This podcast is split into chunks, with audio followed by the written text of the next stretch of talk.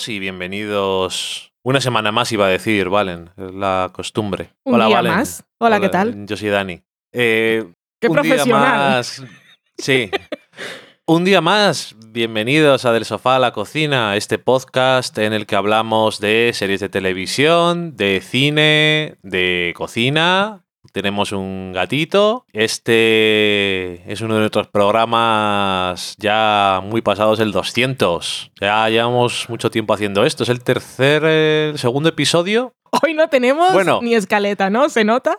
Porque no sabes qué número de programa Es, es. es el 7X02. Eso es fácil, pero el 200 y pico no tienen ni idea. No tengo ni idea. Es el tercer programa que grabamos esta séptima temporada. Y vamos a hablar de un par de cosillas en la semana en serie. Esta vez eh, es un poco casi casi literal, porque los últimos cinco días o así solamente hemos visto una cosa prácticamente. Pero que esto ya no era la semana en serie. Ya, pero que prácticamente es como si fuera literalmente la semana en serie. Y esa cosa que hemos visto es Bojack Horseman, que luego hablaremos. Nos contará Valen por qué empezamos a ver eso a pesar de que ella no quería verlo porque tenía como protagonista a un caballo. ¿What? En la cata de pelis hablaremos de Blade Runner, eh, la nueva película que ha aparecido 35 años después del estreno del 82 de la primera parte, Blade Runner 2049, que la fuimos a ver por aquí en las provincias, eh, en versión original, como manda las leyes de- del sofá a la cocina. Sí. Y, y os contaremos qué nos pareció la película. Luego en la cocina os daremos una receta y al final pues nos despediremos y leeremos alguna cosilla que nos hayáis dicho durante estos días. Y nada más, pues dicho eso, vamos a la semana en serie. Pero Dani, ¿cuál es el tema del programa de esta semana? Habíamos dicho que lo haríamos así, ya que íbamos a hablar de cualquier cosa básicamente. El tema de hoy es encontrar la humanidad más allá del ser humano, ya sea en replicantes o en, como te dije antes, humanos animales o animales humanos, en vez de animales antropomórficos, que es la forma fina de decirlo, aunque por lo que he escuchado en una entrevista que me has pasado tú de, del creador de la serie, el tema de cómo son exactamente animal, mezcla de animales y personas es un poco fluido, podríamos decir, según lo que quede bien. En fin, vamos a la semana en serie. Eso.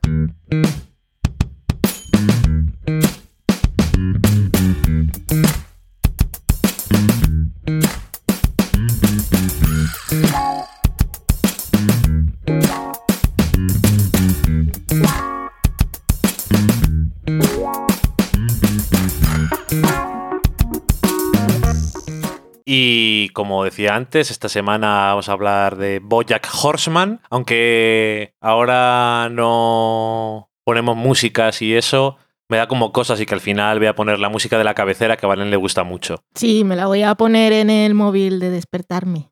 Ahora tengo Jessica Jones, antes tenía Serial. A ver, a ver. Vamos variando. Y, y nada, que mm, esta serie que es de Netflix, que lleva cuatro temporadas, hemos visto las cuatro, como decía antes, en poco tiempo.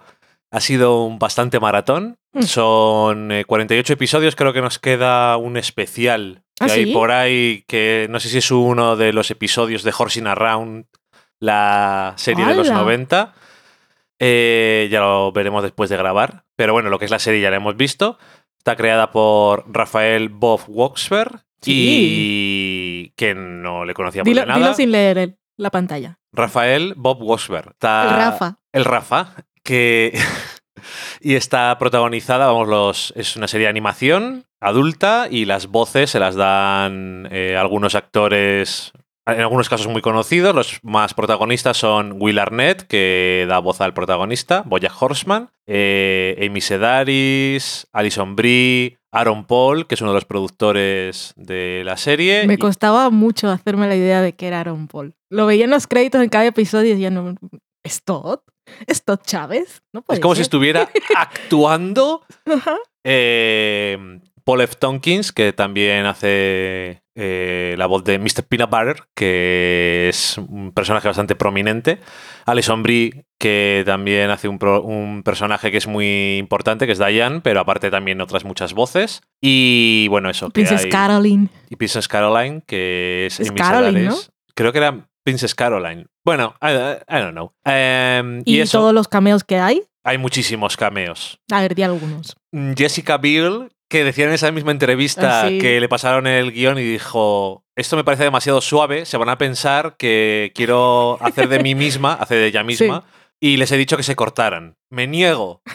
Quiero ser mean, super mean. Y... Todo lo que no puedo ser en la vida real, porque entonces dicen cosas malas de mí. Aquí Bueno, puedo. eso y no os importe meteros conmigo y madre mía, eh, a tope, a tope con el tema. ¿Qué más sale? Pues tenemos más gente, por ejemplo, Zach Braff, está RuPaul, em, Constance Zimmer, Lake Bell, sí, Amy Schumer. Felicity Huffman. Muchos eh, hacen de ellos mismos y otros, pues, de alguno de los personajes. Em, y nada, que vamos a responder entonces al tema, ¿vale? Em, llevamos ya unos años escuchando a la gente, pues Bojack Horseman está muy bien, tal. Pero eh, Valen decía, yo no voy a ver esta serie porque el protagonista es un caballo. Y eh, yo vi el primer episodio y dije, eh. Y ese es eh, el resumen de la opinión que tenía previamente.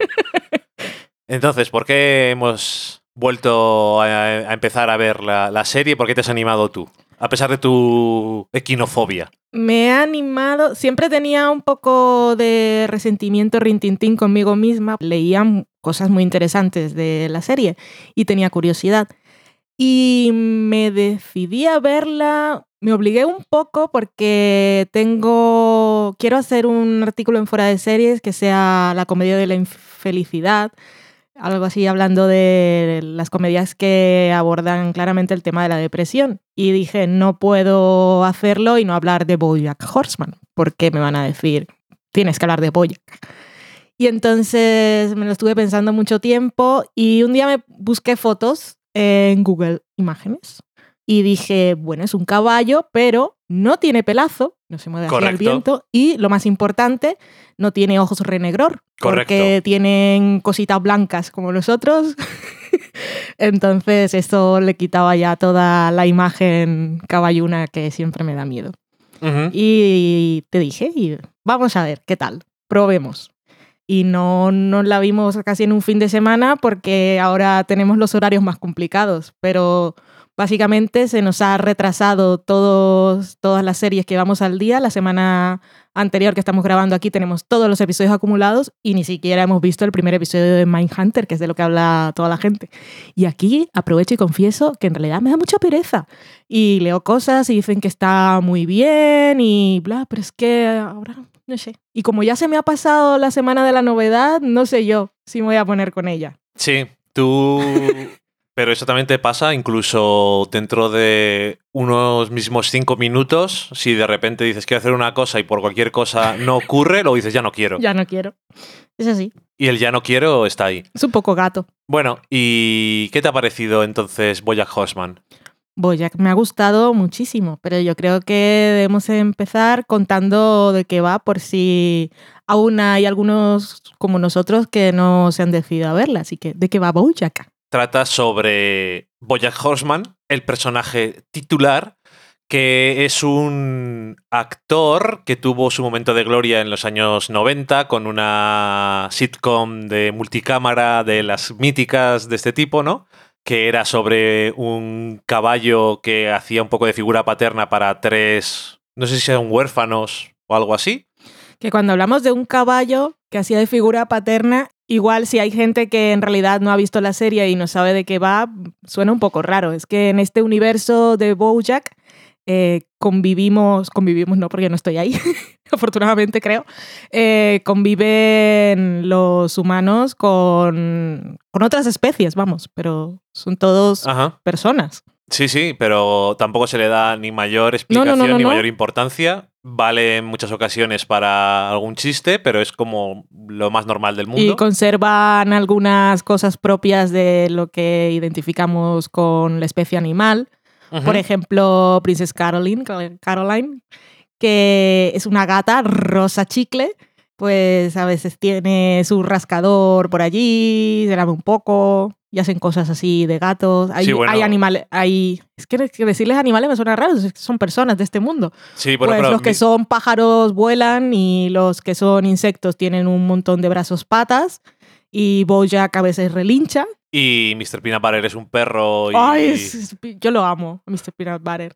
Porque tiene, tiene esa bondad de perro, esa inocencia también, un poco tontuno. Y entusiasmo Sí, por sí, sí. todo. Y le sale la lengüita y se le paran las orejas. Me parece súper mono. Sí, bueno, pues eso, que esto eh, es un actor que tuvo su momento de gloria en los 90 y es millonario, no tiene problemas de ese tipo, pero eh, tiene una personalidad un poco autodestructiva, es un poco gilipollas con la gente, tiene claramente algunos problemas de adicción eh, y, y demás problemas probablemente más profundos que se van explorando a lo largo de la serie.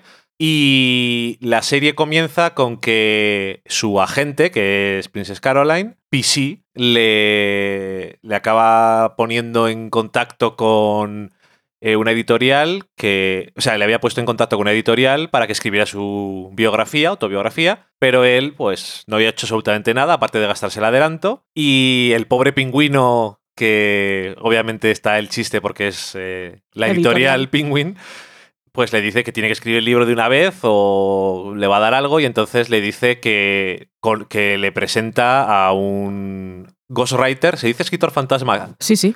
Pues un escritor fantasma, en este caso una escritora, para que esa persona escriba el libro por él, aunque no es como de esto que es lo escriben al final, quiero decir, que lo escribe como si fuera Boyack, es más sobre él. Mm. Y ese personaje es Diane, que es una humana, y es... Que es Alison Brie, que es Alison Brie y que es la, la novia de Mr. Peanut Butter. el perro. El perro, que también es un actor que tuvo una comedia de éxito y que era más o menos eh, derivativa copia de Horsing Around, que es la serie que era protagonista Bojack Horseman. Eso es un poco el comienzo, más o menos, ¿no? También tenemos a Todd, que es el que vive en el sofá de la casa de Bojack, que me recuerda mucho al personaje de George the Worst. ¿Cómo se llama? Que ahora no me acuerdo. Edgar. Sí, Edgar.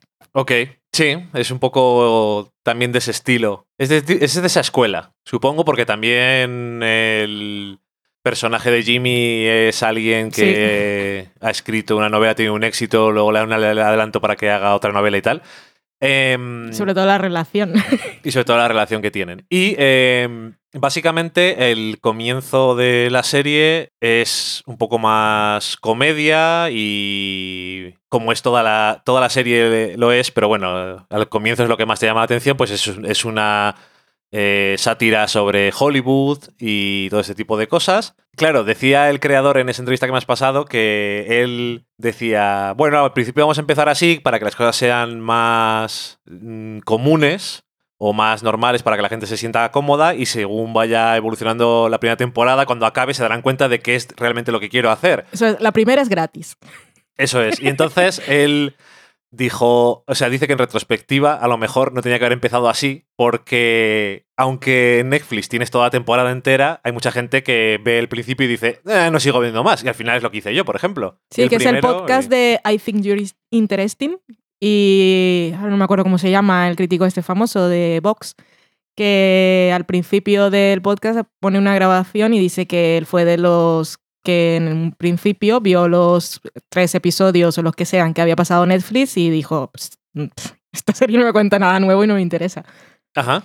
Y ahora es superfan. y hombre, eh, es cierto que según termina la primera temporada, eh, la serie nos muestra exactamente un poco más de qué es lo que quería hacer el creador. Y esa es la tónica que tiene el resto de temporadas. Quiero decir, ya no vuelve al mismo ritmo del principio de la primera temporada. Mm. Y, hombre, es de agradecer, ¿no?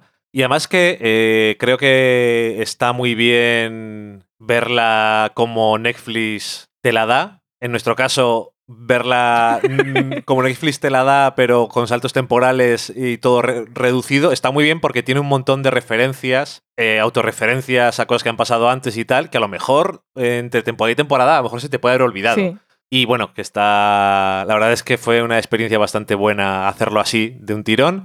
Y em, la serie me ha gustado mucho. Tengo que decir que. Hombre, es. eh, si fuera una eh, serie de imagen real, diríamos que es una dramedia. Sí. Eh, como es de animación, lo vamos a decir igual, pero como es de animación, tiene más facilidad para que la parte de comedia sea no solamente los chistes, que les hay y bastantes, y bastante buenos en algunos casos, sino también tiene mucho visual que se puede hacer porque estás en un mundo en el que puede pasar casi cualquier cosa. Sí, aprovechan muy bien el medio y experimentan bastante. O sea, utilizan la animación para hacer énfasis en la narrativa y también para describir muy gráficamente eh, los sentimientos de los personajes Sí, y los claro. pensamientos. La verdad es que sí. Y, mm, y eso que eh, la comedia, pues eso, está muy acentuada, pero el drama es también bastante fuerte. Y realmente yo sabía que tenía cosas dramáticas la serie, pero realmente me ha sorprendido la dureza de algunas cosas de las que pasan.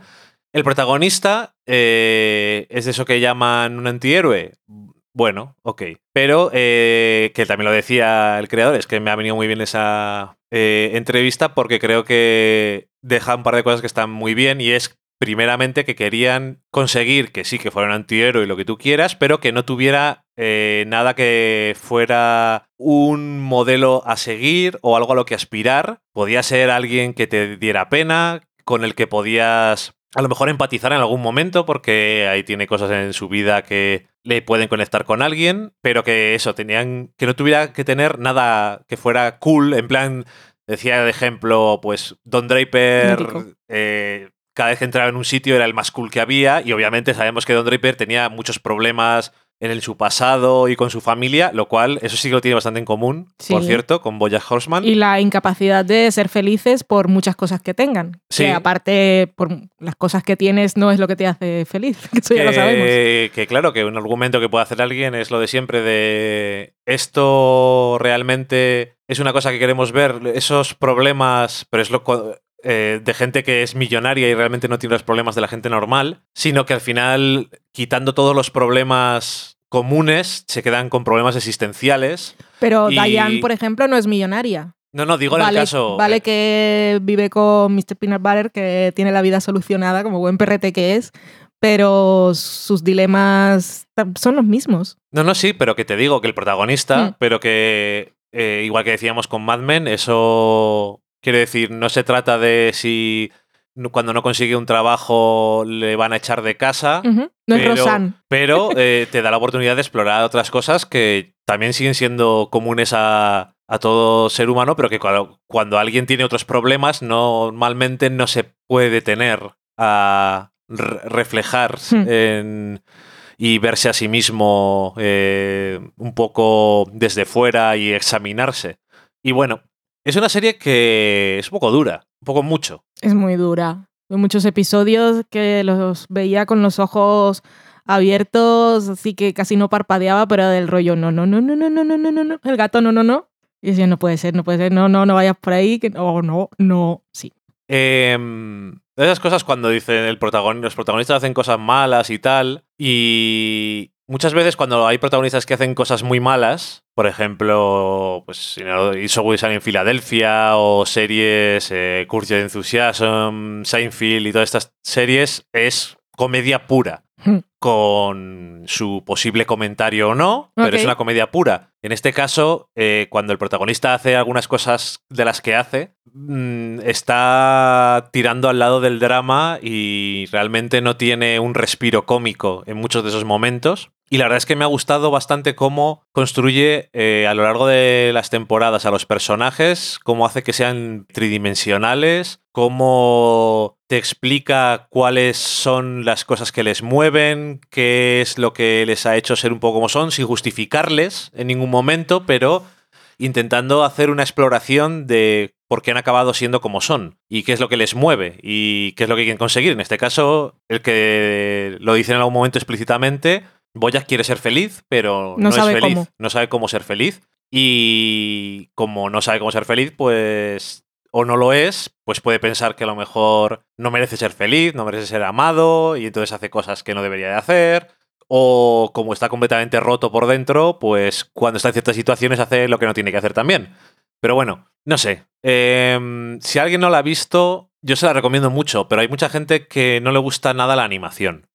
Y a lo mejor les echa para atrás. Yo. Este sería uno de los pocos casos en los que lo diría sin ninguna duda, ve la serie. Y al principio es más comedia lo que tú quieras, pero bueno, tampoco es mala ni nada, y que empieza, muy, que empieza siendo muy mala. No, es que ofrece igual menos cosas diferentes, pero según va evolucionando la serie y todos los temas que se tratan, a veces con humor y a veces desde el punto de vista dramático, el drama se suele usar más para de forma introspectiva y de lo, el conflictos personales. Y sin embargo, la sátira la usan más para hablar de cosas serias también, pero por ejemplo hay un episodio sobre eh, los tiroteos masivos que hay en Estados Unidos, sobre el tener armas y la seguridad o inseguridad de ser una mujer mm. en el mundo en el que vivimos. Y toda esa parte es pura comedia y sátira, pero es un comentario que está genial hecho. El episodio que se, me parece que se llama eh, Thoughts and Prayers, Sí. Que es lo que dicen. dicen todo el tiempo. Es lo que dicen siempre, que por desgracia siempre hay una oportunidad de decir eso en Estados Unidos, porque es un país que tiene una epidemia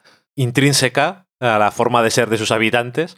Y bueno, en fin, no sé. Em, es que eh, me parece que es una serie que tiene, que tiene muchas capas las cosas, porque el protagonista pues tiene la raíz de algunas de sus inseguridades y de algunos de sus problemas, vienen de parte de su familia. Y al mismo tiempo, durante mucho tiempo, pues no sabes mucho de ellos, solamente cómo, él, cómo vivió él cuando era joven, cuando era niño. Y a lo largo de la serie, em, no sé si es un spoiler o no, pero a lo mejor también le ayuda a la gente a animarse a verlo. También se exploran cuáles son las raíces de los problemas de los padres del protagonista. Hmm. O sea, concretamente su madre, que es la raíz de, según Boyack, de todas sus miserias. Eh, en esta cuarta temporada, la verdad es que de forma desgarradora se explora el personaje de, su madre. Beatriz.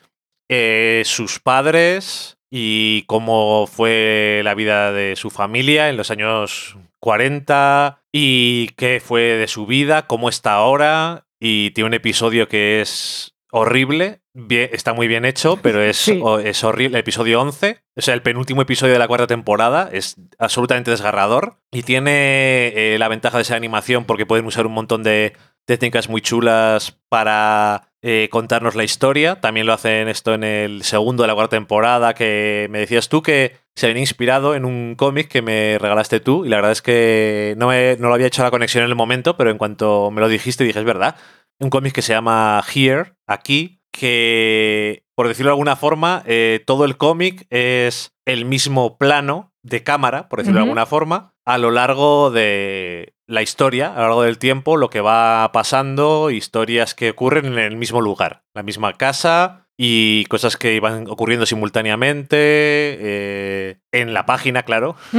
Y cómo se, se justaponen las cosas que pasan en un momento de la historia y en otro. Y en este caso, pues también se usaba esa, técnica y está, está muy guay. Bueno, hemos dicho muchas cosas del drama, pero también tengo que decir que la comedia es bastante afiladita y bastante interesante. Y tiene mucha crítica y mucho comentario sobre un montón de cosas que además no esperaba que hiciera comentario. Sobre cosas de, de feminismo y... Son muy feministas en el universo de Bojack. Sí. Bueno... Pero... Eh, como algo natural. Tienen la broma esa de, oh, otra vez un guion protagonizado por mujeres. algo muy habitual, que no es lo que ocurre en la vida real. Sí, que ahora que decías eso, una historia, otra historia que es bastante dura del personaje de Princess Caroline. ¿Y Sarah Lynn? Eh, Sarah Lynn, esos personajes súper trágicos y, y, en fin, no sé, también eh, que decía que estaba iba a hablar de comedia, eh, la parodia de los medios de comunicación. En la última temporada hay muchísima parodia de cómo funciona la política en Estados Unidos, que me parece ver un poco de Trump, incluso. Que está la broma de las manos, incluso. Ajá. y, y no sé, em, es una serie que tiene un montón de capas y de cosas que explorar y probablemente es una de esas series que si la ves un par de veces te des cuenta de cosas que no hayas visto antes porque tiene un montón de chistes de fondo y Una vez sí que paramos, por ejemplo, cuando Lo de los unos personajes se están inventando cuáles son las nominaciones a los Oscar. Es que una cosa, es una serie de esas que puedes eh, volver a ver los episodios para quedarte con las cosas del fondo. Yo estaba todo el tiempo atenta a los diálogos, lo que estaba pasando, pero siempre me gustaba mirar el fondo porque es muy detallista y siempre tiene curiosidades. Los pósters de películas en las casas de la gente, que son todo parodias de pósters que conocemos. Estaba, por ejemplo, Koala Fornication, que me hizo mucha gracia. Y, o el vino que bebe Princess Caroline, que es Cat Bernet, que yo quiero un vino con esa etiqueta.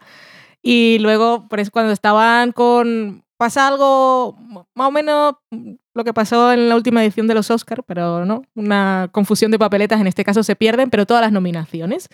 Y entonces, para no decir que se ha perdido el sobre, pues dicen, se van a dar cuenta, vamos a, a inventárnosla. ¿Qué, ¿Qué películas ha habido este año? Y mientras estaban ahí hablando y hablando y hablando, estaba viendo yo la pizarra del fondo, porque estaban todas las nominaciones, y habían cosas muy graciosas, pero es que la de mejor dirección, y eran todo directoras, estaba Ana Duvernay, y yo estaba muriendo.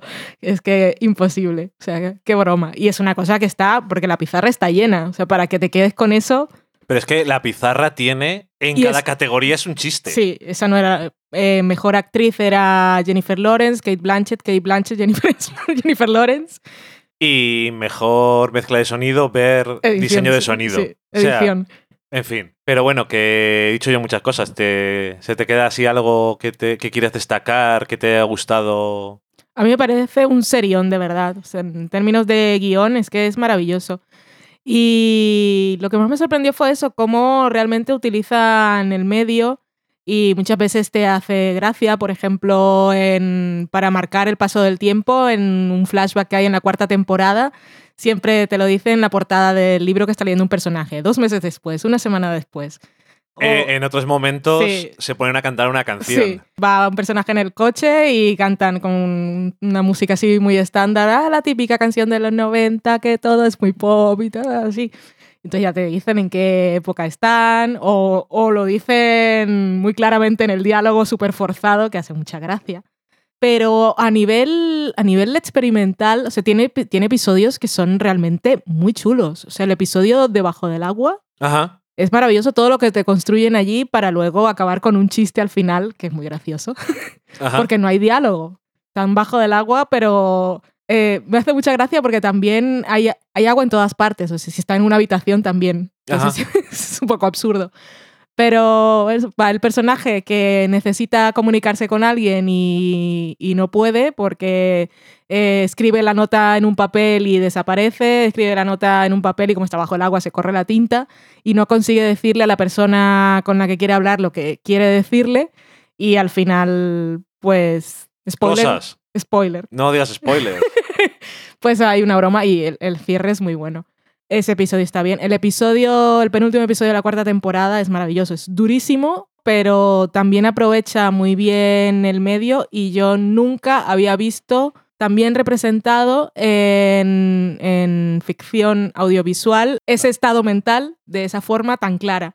O sea, Ajá. realmente me, me dejó claro cómo es el mundo de, de una persona que atraviesa esa situación. Y estoy hablando así un poco en clave porque ya sabéis, spoilers y los que no la habéis visto, de verdad nos gustaría que os animarais como yo, sobre todo porque seguramente lo de que el protagonista fuera un caballo no era el impedimento. Así que si no tenéis ese impedimento, adelante.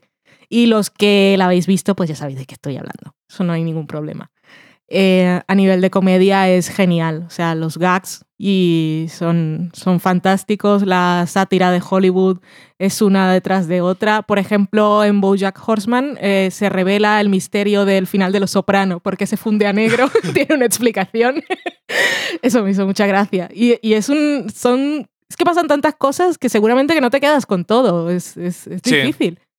Pero el desarrollo de personajes, lo serializado que está y, y, bueno, todo, todo el conflicto emocional existencial del protagonista, pero también sobre todo de Diane, que creo que están, tienen un viaje similar, diferente del punto de partida y los porqués, pero esa incapacidad para ser felices la comparten.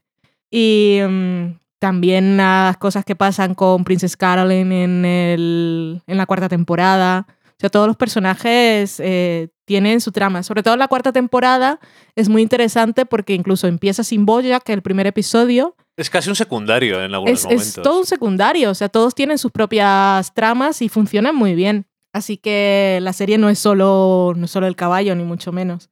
Tengo que decir que a lo mejor eh, tengo el, el tema de que es la última que he visto, pero creo que la cuarta temporada es la, mejor. Yo creo que, va increciendo. Pues, La primera, la segunda mejor, la tercera mejor y la cuarta superior. O sea, creo que, y ojalá mantenga así el nivel, que no veo por qué no.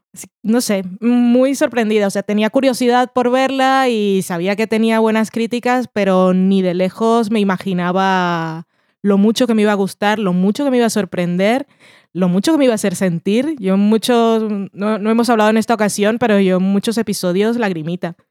Incluso el final de la cuarta temporada, solo una Sí. palabra y yo, uy, Sí, sí, sí, sí. Y tiene algunos momentos. el final de la tercera también estaba sufriendo todo ese episodio, pero no sé, me, me emociona mucho, pero me emociona, es, es una serie capaz de emocionarme en un amplio abanico de sentimientos, o sea, cuando me río, me río mucho y cuando me toca mucho el corazón, me, me lo aprieta así un poco como cuando escurres el trapo de la cocina y le sacas todo el jugo.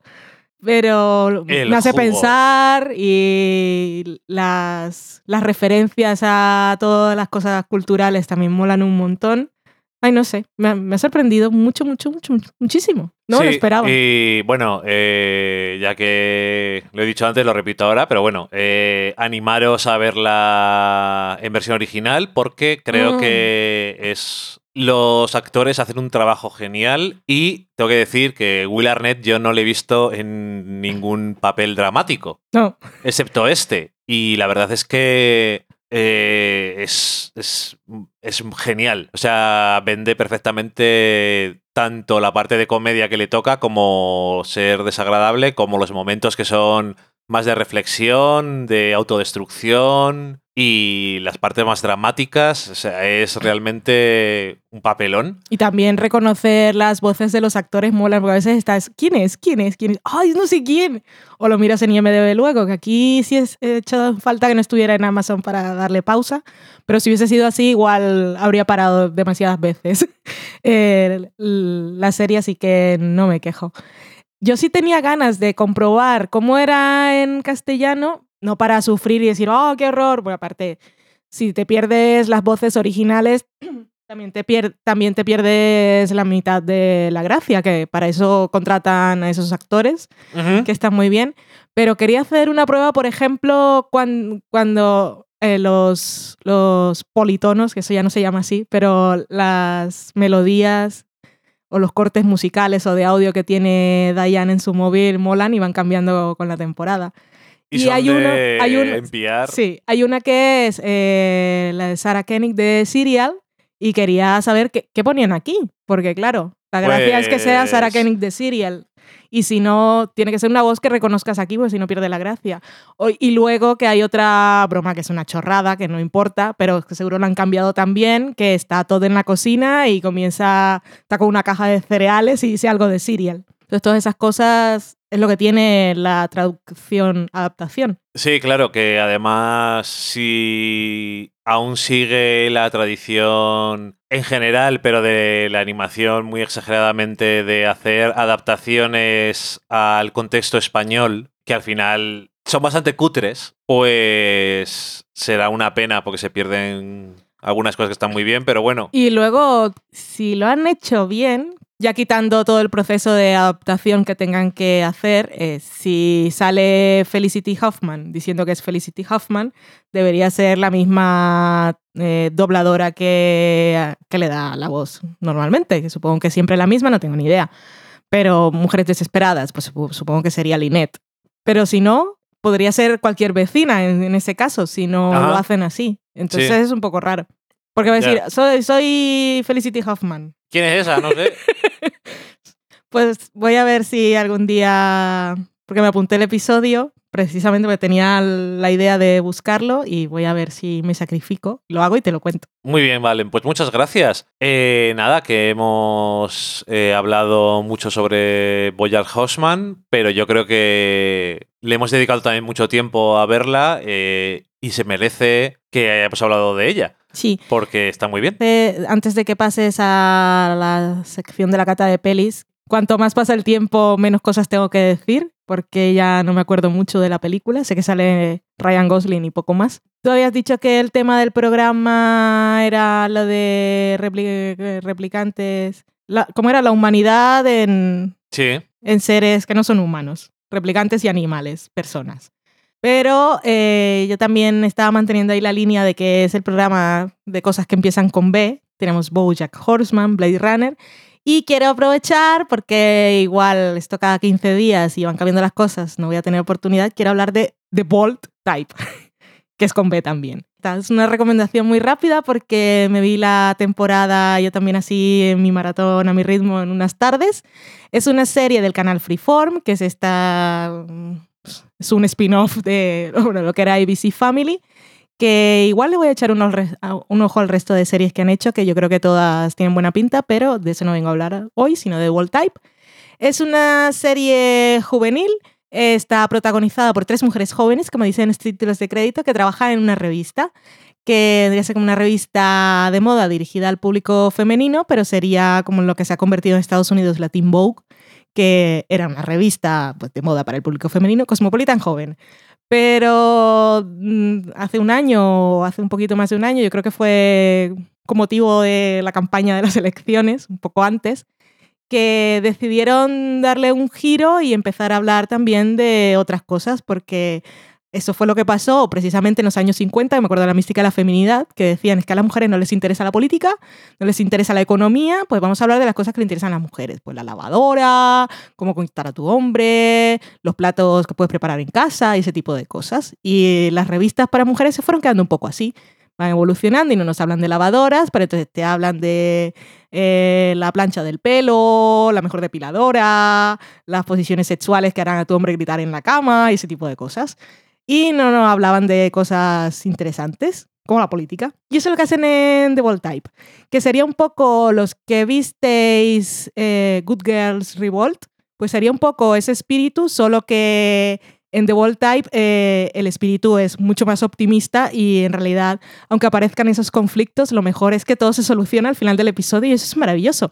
Ellas son tres amigas y cuando se medio pelean a los cinco minutos ya se han pedido, la otra sabe que ha metido la pata y pide disculpas y ya está. A las tres les están pasando cosas y entonces un poco dicen, a ver qué es lo más importante, pues están ahí trabajando. Ay, lo que me ha pasado y lo que me ha pasado a mí, a ver, ¿qué te ha pasado a ti? ¿Qué te ha pasado? ahora solo podemos hablar de eso, esto es lo más importante. Y se apoyan y la directora de la revista es una mujer feminista, pero aparte es así súper mentora y siempre quiere sacar lo mejor de ellas y siempre las apoya. Y los hombres que están en su vida no son unos mierdas y todo es maravilloso. Y es una serie que me dejó así, ojalá el mundo real fuera de esta manera. No lo es, pero tenéis de Type. Yo vi el primer episodio y estaba bien. Lo que pasa que también querías tú tener una serie de esas de... O verla esta cuando no estés tú. Pero se me acaban rápido. Y luego habla de un montón de cosas, de identidad sexual, y también se hablan de, de, abusos sexuales y, bueno, muchas, muchas cosas. Todo de inmigración. Pero eso, que todo, todo tiene una solución y eso pues mola. Pues Porque ya que la vida real no es así. Qué bien, Valen. En algún sitio las cosas salen bien. En The World Type. Bueno, y nada, vamos entonces a la cata de pelis a ver si sale algo bien en el mundo de la película.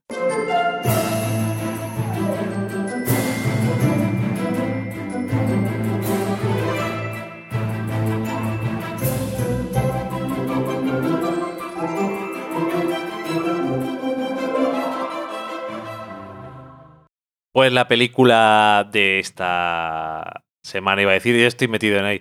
Eh, la película de este programa es Blade Runner 2049. Y la broma es, ¡oh! ¿Cuántas secuelas tiene? Sí, a ti te gustó esa, ¿no? Me hizo mucha gracia. Me gustan los tweets tontos. No es un remake, no es una, un reboot, es una continuación, una secuela de Blade Runner, la película dirigida por Ridley Scott en 1982, que está basada en la historia de Philip K. Dick, suena, eh, Sueñan los androides con ovejas eléctricas. Y... Es mejor el libro que la película, pero de siempre. Eso lo dicen siempre, en, en general. No, esto lo digo yo ahora y ya sabes vale. que yo no soy es mejor el libro que la película siempre y mucho No, menos no, no. últimamente. Pero en este caso sí. Ok, eh, bueno, empecemos por el principio. A ti Blade Runner no te gusta. A mí Blade Runner la he visto dos veces y ya no la voy a la primera. Ya está bien. Y la vi una vez, mm, no me gustó y dije, pasan unos años, dije, a ver si me ha pillado en un día de esos malos. Me había leído el libro después de verla la primera vez y dije, bueno, vamos a darle otra oportunidad. Y la vi otra vez, no sé qué montaje era, no me importa, pero de- entiendo todo lo que me cuenta, pero me aburre. Correcto, muy bien, vale. Eh, yo he visto también, yo he visto la película original, eh, no, recuerdo, no recuerdo hace cuánto, pero yo no me apetece volver a verla porque tengo muchas cosas que ver. Mm. Pero tengo como una sospecha mental de que la película es mejor en el mundo, en el colectivo de la gente que ve películas que de lo que es en realidad. Eso a lo mejor es injusto, Sí. pero bueno, a mí creo que no me pareció tan mal como a ti, pero a lo mejor la veo ahora y me, me parece también aburrida. No lo sé. En cualquier caso, hemos visto esta. En este caso tenemos a Denis Villeneuve como el director. Hay que poner boquita. Poquita de gatete. Sí, Denis Villeneuve, que la última película que vimos suya fue la anterior película que hizo, que era eh, Arrival. Me gustó más Arrival que Blade Runner. Bueno, a mí también. Eh, pero bueno, Arrival, que está basada en un libro, por cierto. En un relato corto. Bueno, en un relato corto. Bueno, que yo he visto el libro y de relato corto, o es Eh, parte. Es, es un, es un libro de relatos. Ah, vale, correcto, vale. Bueno, eh, que esa película, ya hablamos de ella cuando hablamos de ella, podéis buscarlo eh, y nos gustó mucho. También la vimos en el cine y yo no sabía exactamente si verla en el cine había tenido algo que ver con que me afectó mucho la película y no la hemos vuelto a ver en casa ni nada. Creo que la voy a dejar ahí en mi memoria Como algo que me gustó mucho y se acabó. Y eh, nada, el guion de Hampton Francher y Michael Vaya Green. nombre fantasma y ese. Michael Green, que Michael Green sí que os puede sonar de. sobre todo de tele, aunque también de muchas películas. No me suena a mí de nada. Ese señor, este, que últimamente es uno de los productores ejecutivos y guionistas de American Gods, Ah. Que hace muchas cosillas. Y nada, eh, los protagonistas en este caso son Ryan Gosling. Diría que Ryan Gosling es el protagonista de la película y luego también sale, tiene mucha importancia Ana de Armas. eh, salen más actores bastante conocidos como Robin Wright, como Jared Leto, como Edward James Olmos, ¿Cuál es la Eh, broma de Jared Leto que hacían en Bojack? Que es lo peor de todo en lo... Ah, sí. La cosa peor de todas las cosas en las que sale es él. Y en este caso sale, Sí, sale muy poco, por suerte. pero aún así Aún así, también es lo peor. es un villano de pandereta. Eso no es. Es que no, ¿De diría- pandereta se usa así? no lo sé, pero Villano de pandereta. no. yo diría que ni siquiera es un villano, realmente, porque el, el que es, es más es la villana que es la que hace algo. Ya, pero él es el Que habla así. Que ya sé que... eh, Ella es la secretaria. Sí, ok, llámalo X. Sí. Eh, Mola más, pero es secretaria. En este caso, como decía, bueno, y por desgracia, para la gente que le guste mucho Blade Runner, yo creo que por desgracia, los trailers ya les han dicho que también sale Harrison Ford. Yo creo que no deberían de haber hecho eso. Para Ya. que la gente dijera, ¿y si no sale Harrison Ford? ¿Y qué? Y luego vas a ver la peli y dices, toma, bobo, que está ahí. Pero si te lo ponen directamente en el tráiler, supongo que también... Eso me suena a una cosita de esas de productora, Sí. que es en plan de, ¿cómo no vamos a poner a Harrison Ford? Si no ponemos a Harrison Ford, eh, la gente no va a ir a ver la película. Hombre, normal, porque me veías los trailers, decías. No se parece a Blade Runner. Pero sí se parece. Quiero decir, Pero creo en que... el tráiler, digo. Ok, creo que eh, Blade Runner 2049 es una buena secuela en el sentido de que no dice han pasado 35 años y vamos a hacer las cosas de una forma súper diferente, sino vamos a seguir en este mundo Ujú. 35 años después y a seguir realmente sigue con las tonterías estas que ahora habla mucho la gente, pues que en, la- en el 82 había carteles de anuncios de cosas como Atari, que ya no existe, que se fue a pique poco tiempo después. Y en, en esta eh, película vuelve a aparecer Atari como si siguiera existiendo, quiero decir, se mete en ese mismo mundo y yo creo que se mm, pone todo de su parte para decir, estamos en el mismo mundo, ha pasado tiempo, pero sigue teniendo, sigue lloviendo mucho y casi siempre es de noche y vamos a intentar utilizar un poco el estilo de fotografía y filtro parecido para que volvamos a entrar en este mundo otra vez. Y en ese sentido, pues creo que no hace mal trabajo. Eh, Ryan Gosling eh, es, uno de los, es un Blade Runner, que son estos policías que se dedican a cazar replicantes, que por si alguien no lo sabe, son eh, seres, bueno, yo digo que son seres humanos sintéticos, son... Androides. androides, que claro, una de las cosas de las que se supone que habla la película, pero la película original yo creo que no pierde demasiado el tiempo, eh, pierde entre comillas en hablar de eso. Es un poco, si acaso, subtexto, pero yo creo que tampoco lo explora demasiado lo del tema de cuándo somos humanos. O sea, ¿por qué no les llamas humanos a los replicantes, aunque sus recuerdos sean falsos? Porque esa es la, la base de todo el tema, ¿no? Y eh, bueno, pues eso, que en la película original una de las cosas era, ¿el personaje de Harrison Ford, Decker, es un replicante o no? No lo sabemos. En esta película, tal cosa sobre el personaje de Ryan Gosling no es un misterio. Y de hecho, eh, no diré que es una referencia barra chiste a- que se hace a costa de esa duda de la película original, sino que es más un poco de quitártelo de en medio y centrarte en otras cosas distintas. Eh, en este caso, ¿qué es lo que tiene que hacer el personaje de Ryan Gosling, que se llama K? Es investigar eh, unas desapariciones, asesinatos, un caso de los de siempre, ¿no? Y aparte, pues vivir como en los años 50 con su compañera virtual, que es una- un holo- programa, que es un holograma, que rima, que es el personaje de Ana de Armas, y que para mí es, es lo mejor de la película. Quizás el personaje y cómo lo hace ella, y que consigue realmente que sea muy fácil empatizar con ella y le consigue dar una vida a un personaje que es, entre comillas, menos humano aún que un replicante. Y la verdad es que fue lo que más me gustó de la película, de lejos, y algunas cosas de fotografía y tal también me gustaron. Pero para mí, eh, que esto creo que era algo también de la película original, pero como hace mucho tiempo que no la veo, pues tampoco lo puedo comparar directamente. No me entusiasmó mucho cómo la película fluye, entre comillas diré, porque no fluye. Realmente es el personaje de Ryan Gosling, le pegan una patada de una escena a otra y muchas veces no sabe ni, dónde está ni por qué. Y las cosas van pasando de una escena a otra, como dicen en, en inglés, de una viñeta, o sea, de una cosa que está ocurriendo, una escena a otra. Y es como que no. La película no fluye demasiado, ¿no?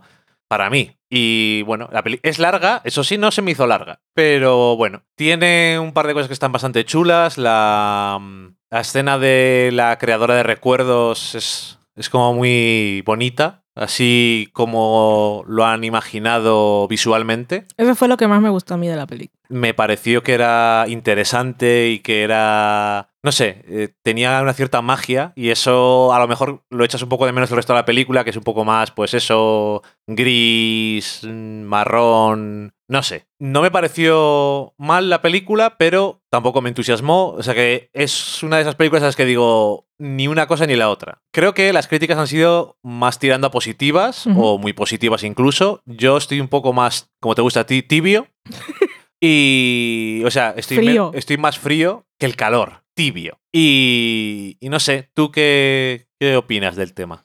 A mí lo que más me gustó fue lo de la creadora de recuerdos, visualmente y el concepto, y incluso el personaje, que sale poco, pero esa escena me gustó mucho. Como tú no es larga, no me aburrí, no se me hizo larga y eso, pero no me ha dejado huella. También es muy la película es muy fría Sí. y una vez más eh, queda clarísimo todo lo que plantea y toda esa profundidad filosófica que también tenía la otra. Pero, mm, ok, realmente. Más que una secuela de Blade Runner, a mí me parece una secuela de Drive a veces. Es que Ryan Gosling va por ahí, va de un sitio a otro, Ujú. hace cosas, mm, tiene un dilema y parece que le pasan cosas, pero en realidad mm, es un guion que parece que está hecho a trozos. O sea, yo no sé si ha sido cosa del montaje o si era cosa del guion, si va a haber un montaje del director, si faltan cosas Es que yo o, creo o que si la- sobran. Yo creo que la película original también es un poco así. A lo mejor es que es un poco homenaje a eso, pero realmente, claro, como a la, gente le gustaba la película, pues cómo no, ¿por qué no volver a hacerlo de la misma forma? Pero a nosotros no, no, es la, no es la cosa que más nos gusta precisamente. Que no, no- no había un- una progresión dramática, o sea, pasaban cosas. O sea, teníamos que llegar a un punto y por lo tanto. Ryan, Ryan Gosling coge el coche y va de aquí para allá, que no sabes muy bien por qué, aunque parece que sí, parece, te plantan ahí una cosa de por qué él hace las cosas, pero no, no, no, está como ahí, como está la cosa ahí puesta en el aparador, pero en realidad no me está, no se está vendiendo para que yo eh, mueva la mano, la coge y la ponga en el carrito. O sea, no. Ah, Ok. Dije, Sé cuál es este producto, pero no me interesa, no me lo llevo a casa. Lo del personaje de Ana de Armas sí que está, está muy bien y, y ella lo hace muy bien. Lo que pasa es que es algo que ya había visto en Her. ya, ya, ya me lo comentaste nada más salir. Sí, entonces no que así a nivel de realización pues tiene sus cosas curiosas, pero es un momento más también. Es, es todo como momentos, como si fuera como si Blade Runner me lo estuviera contando la mente de un replicante que tiene recuerdos que le han puesto no completos, sino fotografías Ok. en movimiento. Entonces son trozos y va pasando las páginas del álbum que no hay relación de la una a la otra. Pero bueno, igual también influye que tampoco soy fan del material original y no tengo ningún tipo de vínculo emocional. Ya sabía que no, no iba con hype ni me iba a emocionar mucho y no, es, no iba con pocas ganas al cine. O sea, en cuanto vi que estaba en versión original, compré las entradas y te dije, vamos. Tenía ganas de ver la película, pero como película, más allá de secuela de algo que en realidad no me había interesado, pero esta tam- no sé, la he visto y ya está. No la voy a poner en mi lista de lo mejor del año, ni siquiera la voy a poner en la lista de lo mejor del mes, y eso que este mes no, seguramente no veré ninguna otra película. Tengo que decir que yo, según ha ido pasando el tiempo después de ver la película, me ha ido bajando un poco la opinión sobre, la, sobre ella porque no me ha dejado casi rastro de que ha pasado por mi vida. Mm. Me ha parecido, o sea, es que olvidable quizás es un poco, suena un poco fuerte, aparte de que es una palabra que no existe en castellano, pero eh, todos nos entendemos. Inmemorable. ¿Cuál te gusta más? Inmemorable está muy bien, pero suena muy grandioso. En fin, que seguro que os, eh, a algunos os ha gustado mucho, igual a otros os ha dejado un poco más, más tibios, a otros más fríos, lo que sea. Nos lo podéis decir. Eh, y si os gustó la película original más o menos que esta, y por qué, porque además eso igual puede ser interesante Sí. porque no nos acordamos demasiado, Mm. francamente. Pero bueno, eh, nada más, ¿no? No. Deca, replicante, replicante. I don't care. Ok. Y creo que a la película tampoco le importa. Ya, el problema de. Y hablo de la primera, no tanto de la segunda. El, primer- el problema de la primera es que cuando sale la versión, el Final Cut o el Director's Cut, me da igual, eh, que son lo que quería hacer eh, Ridley Scott, que es gracioso porque en la versión original en la- el estudio les obligó a hacer un final feliz. Y hay una escena añadida con ese, esa voz en off que Harrison Ford no quería hacer y nadie quería que estuviera ahí, excepto eh, la, el estudio, que decían que así se entendían las cosas. O sea que realmente sí existe bastante diferencia entre una versión y otra. Pero no, sé- no sé cuál es. Yo creo recordar que vi la original. Yo no sé cuál vi. tengo ni Pero idea. bueno. Ni siquiera sé si vi dos veces la misma o no. Son, son películas diferentes porque el final cambia, es más ambiguo y cambia más. eh, le quitan toda la voz en off, que es un peñazo, y Harrison Ford no la quería hacer. Pues ¿sabes Y qué se pasa? nota. Eh, ya para la gente que es muy fan, que igual dice, "No, no, os odio ahora mismo. Eh, ya para que os quedéis a, a el nivel de lo poco que conecté, lo poco que me emocionó y lo poco que me gustó la primera, el famoso monólogo del señor bajo la lluvia, no me gustó nada. Que luego hay leyendas de que fue improvisado. Pero que qué, no es una leyenda, es que no es que fuera improvisado, es que el señor se lo había escrito. Cuando la gente habla de Blade Runner y dices, oye, cuéntame una escena de Blade Runner que te acuerdes. ¿De qué se acuerdan? De lo único que no está en el guion. Por eso, entonces, como sé que es una escena que a la gente le gusta mucho, que incluso es de las frases, o sea, si buscas eh, frases famosas de Blade Runner, te sale eso entero. Ahí, aquí en España, era Constantino Romero. Ay, En fin. yo no tengo ninguno de esos recuerdos. Pues nada, que ahí está Blade Runner 2049. Ryan Gosling va a sitios. Nos podéis decir, paseando a Miss Gosling, Mr. Gosling. Em, nos podéis decir qué os ha parecido la película, si os ha gustado más o menos que a nosotros o igual. Y, y nada más, que vámonos a, a la cocina. Ojalá tuviéramos comida en la cocina.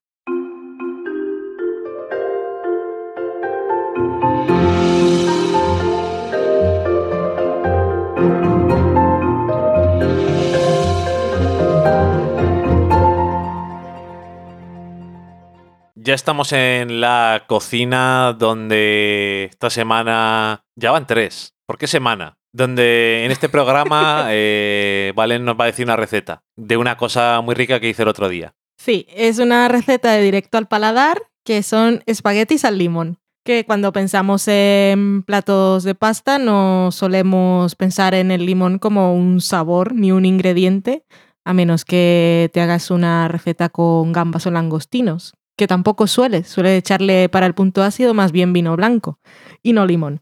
Pues eso, espaguetis al limón, que además los ingredientes seguro que los tenéis en casa. Necesitáis espaguetis o tallarines o lo que os apetezca, mantequilla, una cucharada, dos limones o limas, cuatro cucharadas de queso crema, Filadelfia, tipo Filadelfia o cualquier similar, dos cucharadas de queso parmesano rallado y un poco de hierbas, las que tengáis también en casa. Esto es Tomillo, para dos personas. Sí, dos personas. Ok. Tomillo, orégano, si tenéis albahaca fresca, genial, sal, pimienta y aceite de oliva. ¿Cómo hacemos los espaguetis al limón? Pues como siempre, lo primero, poner a hervir el agua y echarlo, echar un poco de sal. Cuando esté hirviendo echáis los espaguetis, ya sabéis, lo de siempre. Y los dejáis ahí cocinar hasta que estén al dente. Por otro lado, lo que hacemos es lavamos los limones porque vamos a usar también ralladura de la piel. Rayamos solo la parte de colorcito, ya lo verde si es la lima y lo amarillo si es limón, y lo reservamos en un cuenco. Luego partimos los limones en cuarto. En una sartén ponemos a derretir la mantequilla y echamos los limones ahí a fuego medio para que se doren un poco, se queden un poco blanditos y vayan soltando jugo. Echamos un poco de sal, eh, retiramos del fuego y con mucho cuidado, yo lo hice con varias servilletas dobladas, eh, exprimimos los limones que estaban en la sartén para sacarles el jugo. Luego en la sartén ponemos los jugos que hemos sacado del limón, añadimos el queso crema para que se derrita, echamos el queso parmesano y las hierbas que tengamos a mano, un poco de pimienta y luego echamos un par de cucharadas del agua de cocción de la pasta, escurrimos la pasta, la echamos en la salsa y ya está, todo maravilloso. Queda una, una salsita muy cremosa con el punto de limón. Al final le echamos la ralladura de limón con el queso parmesano y aparte le echáis más queso parmesano si sois muy fans, como somos en esta casa, que siempre echamos, siempre echamos más queso del que toca. Y si tenéis albahaca fresca, es el momento. La albahaca no la pongáis a cocinar porque en realidad pierde todo el aroma. Lo mejor es cortarla como cuando Arguiñano pone el perejil, ya en el Al momento final. de servir. Sí Ujú. que no es de decoración en este caso, la albahaca tiene sabor. Así que si Pobre es muy fuerte perejil, para le duele. vosotros, po- el perejil es que no sabe nada. Cuando lo ponen en la receta y digo, "Eh, a mí no me sabe nada el perejil. Ok. Igual si coges perejil del campo tiene otro sabor y ese nunca lo he probado. El del súper me parece de decoración básicamente. Pues eso, que ahí tenéis una receta de espaguetis al limón que dice solo al limón, pero en realidad también lleva queso crema, que es la parte de la gracia. Rapidito y fácil de hacer. Está muy bueno. Y nada, vamos a la sobremesa barra despedida.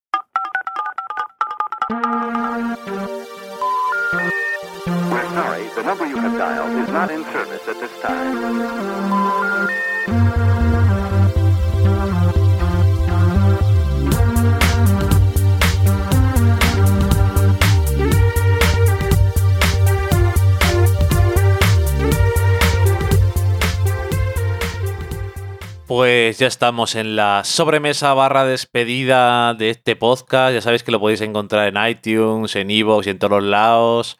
En delsofalacocina.com están todas las cosas. Y ahora. Todas las cosas de la vida. Todas las cosas de la vida, está todo ahí. Y ahora, si os llama la atención, está el libro del sofá a la cocina en la versión nueva que ha sacado Roca Editorial, que ha quedado, es muy diferente a la nuestra y también ha quedado chula, así que si no lo tenéis el, el libro o si lo tenéis pero se lo queréis regalar a alguien, ya sabéis, eso es un gran libro para regalar. Y el de la comida de Friends. Y luego Con e- también Con está- ese ganamos. El otro, que es el de la comida de Friends, a alguien que le guste Friends, le tenéis que regalar el de la comida de Friends, el mejor libro que podéis regalar. Los de Roca no nos han dicho nada, pero hemos estado haciendo entrevistas en radio, sobre todo yo, porque siempre son a horas en que estás en el trabajo y o cuando estuvimos en A Vivir. Y al final siempre se habla más del de la comida de Friends que del sofá a la cocina. Ya ves. Cosas que pasan. Vale, pues hay alguna cosilla por ahí, Valen, que nos han dicho a través de Twitter, arroba del sofá podcast. Uy, Dios mío.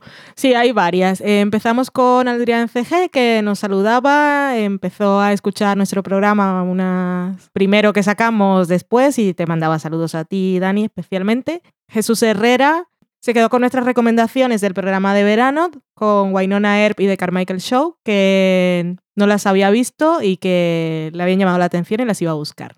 Daniel Roca mm, dice que mola mucho American Vandal y que nunca lo hubiera dicho si no nos hubiera escuchado. Así que le hemos Pues de nada. recomendado la serie que sí que Por cierto, bien. que no habíamos visto el final y el final estuvo muy El bien. final mucho mejor, súper... eh, Bueno, muy bien American Vandal, todo un descubrimiento. Daniel Roca, esto es por lo que hablábamos de un día a la vez, ¿no? ¿Cómo es que se llama? Día a día. Un día a la vez. Que decía, eso de Dani como latino, no sé, no sé. Creo que ahí hubo una confusión. No, yo no era latino, yo era el, justamente el único que no era. No, y se notaba Se notaba, pero eso era la gracia. correctamente, al bailar y al hablar. Les parecía curioso, en vez de reírse mucho de mí, pues por lo menos les parecía entretenido. Tú eres un poco entretenido, un poco. Bueno, me ha salido así. Eh, Es muy tarde para cambiar. Daniel Roca nos decía, sugerencia para la sección de cine, revisionar de vez en cuando alguna película clásica. No está mal. No, oye, hemos tenido nuestras películas clásicas ahí de vez en cuando con una excusa o con otra, la verdad, ¿eh? Sí, pero cogerlo así un poco en serio cuando no, no haya ningún estreno que nos llame o no haya versión original o antes de que lleguen los Oscar. Ok, Eh, sí, que, Ok. no, que no voy a ver Dunkerque. Ya ya, lo he dicho. hablaremos. Ya lo he dicho aquí varias veces, lo voy a decir en cada programa.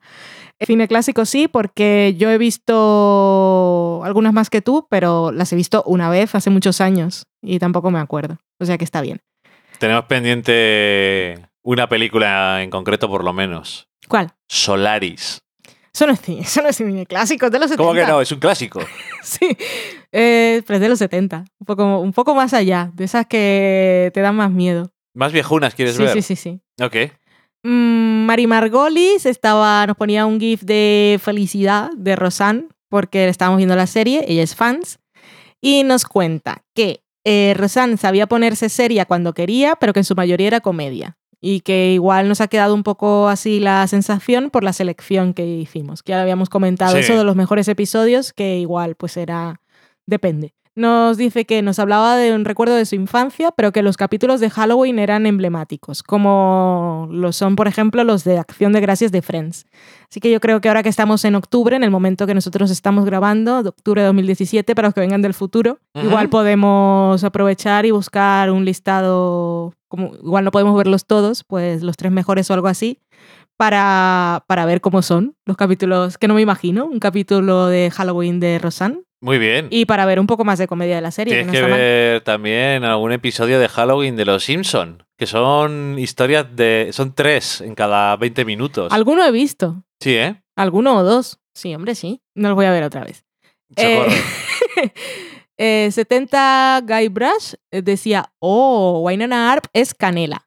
Canela, ¿eso qué es? Canela fina es lo que dice. Sí. ¿Qué? ¿Canela fina? ¿Qué ya significa? estamos. No, no, no, aprovecho. Es que me gusta cuando aparecen estas cosas porque yo me las planteo, pero luego se me olvida. Porque no, sé. voy a estar todo el día pensando en lo mismo. La canela fina es mejor que la canela gorda. ¿Sabes? La canela viene en rama y molida. ¿Cuál es la canela fina? La molida que está bien molida. I don't know. Porque... Ah, que no sabes. Yo no tengo Yo ni pensaba que me estabas respondiendo. ¿Cómo, cómo? No. Canela fina, si alguno de vosotros lo sabe, me lo contáis, porque esto me lo he preguntado ahora mismo, pero se me va a olvidar, porque tampoco me interesa tanto y demasiado. Pero si alguien piensa que la canela molida es mejor, no tiene, no, tiene, esto no tiene sentido. Pero igual se refiere a otra cosa. Bueno, en fin, Wynonna Earp está muy bien. Luego tenemos también eh, a Don Groucho, que nos decía sobre Un día a la vez otra vez, que nos llama así, día a día, cuando era time. Rita Moreno, que yo dije algo así como, yo sé que es famosa, pero no sé dónde salía, pues todos los demás sí lo saben. Eh, es una de las personas que nos lo ha dicho. Y él nos dice que para empezar podríamos, podría decir West Side Story, donde Rita Moreno hizo tal papel que consiguió el Oscar a Mejor Actriz de Reparto. Luego, en el grupo de Telegram Pelis Gafapasta, que es un grupo donde hay gente muy apañada que comenta pues, películas que ha visto en Filmín, en el cine o en el cineclub de su pueblo, tenemos a Ricardo Fariña, que me ponía un GIF de Rita Moreno en West Side Story y decía, esta es, ¿eh? Es un mito.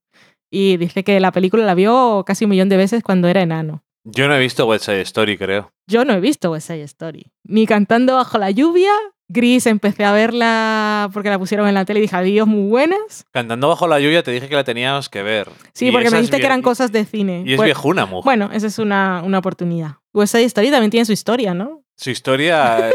Aparte, no hablo de guion, pero que es así como interesante, que no es... No estoy seguro, si te digo la verdad. Yo lo que siempre pienso de West Side Story es eh, guerra de bandas rivales. Pues algo así, algo social tengo en la cabeza, pero tampoco... Obviamente no tenéis que hacerme ningún tipo de caso, porque no la he visto. Don Groucho nos decía también que si hacemos programa semanal o quincenal o mensual, que será un placer escucharnos. Muchísimas gracias. Y de Rosan también nos decía que él recordaba que básicamente era comedia. Así que nos hemos quedado así un poco con la idea.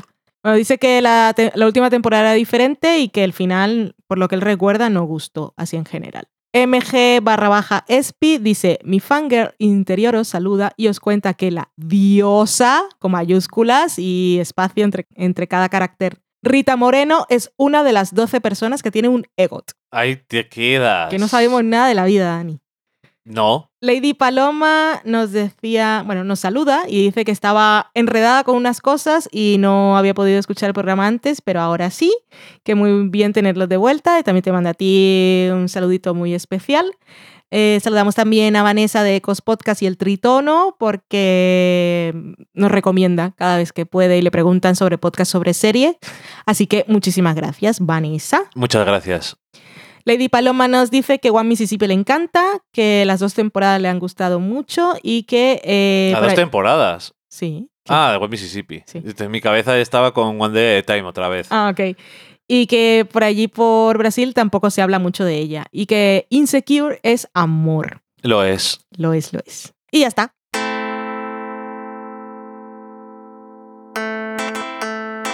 Pues muy bien. Pues un programa más que se acaba y esta vez he conseguido no decir semana.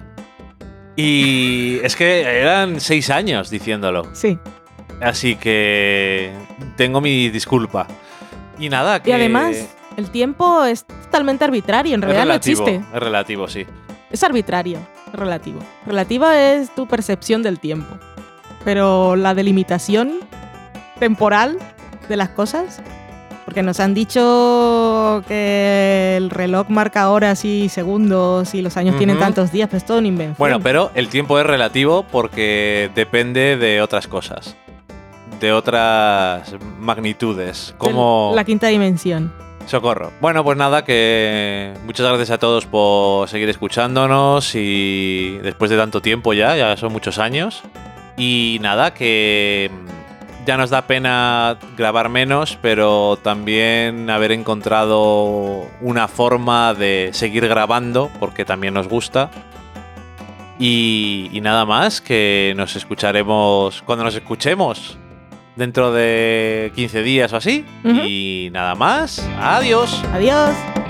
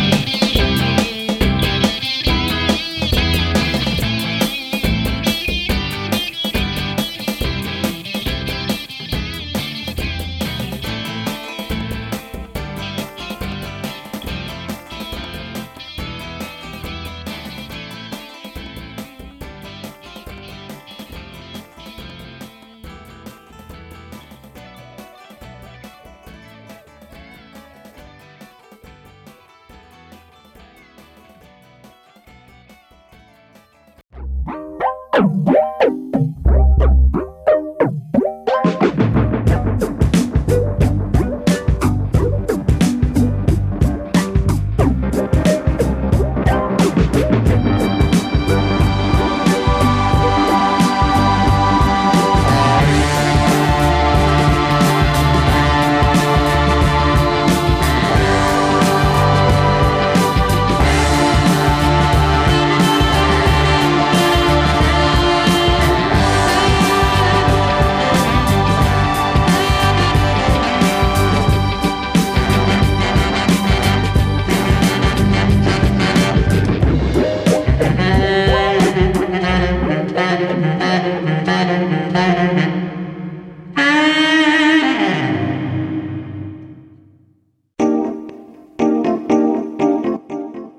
Acabáis de saborear un programa del podcast Del sofá a la cocina.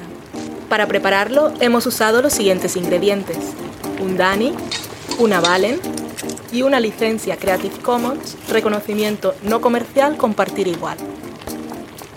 Cuando tenemos los ingredientes los picamos muy finos, los dejamos pochando en una sartén y cuando estén caramelizados los mezclamos con la licencia Creative Commons, que cuidado, no admite uso comercial de la obra original ni derivadas, que se tienen que distribuir con la misma licencia que la original, siempre citando a los creadores. Después de 10 minutos, condimentamos la mezcla con iTunes, iBooks, Twitter y un poco de Facebook. Si no encontráis las adecuadas en el mercado, buscad el nombre del blog. A continuación, introducimos en el horno y, después de 30 minutos, lo servimos aderezado con música distribuida con licencia Creative Commons a través de Jamendo. Al final del post correspondiente vienen especificadas concretamente.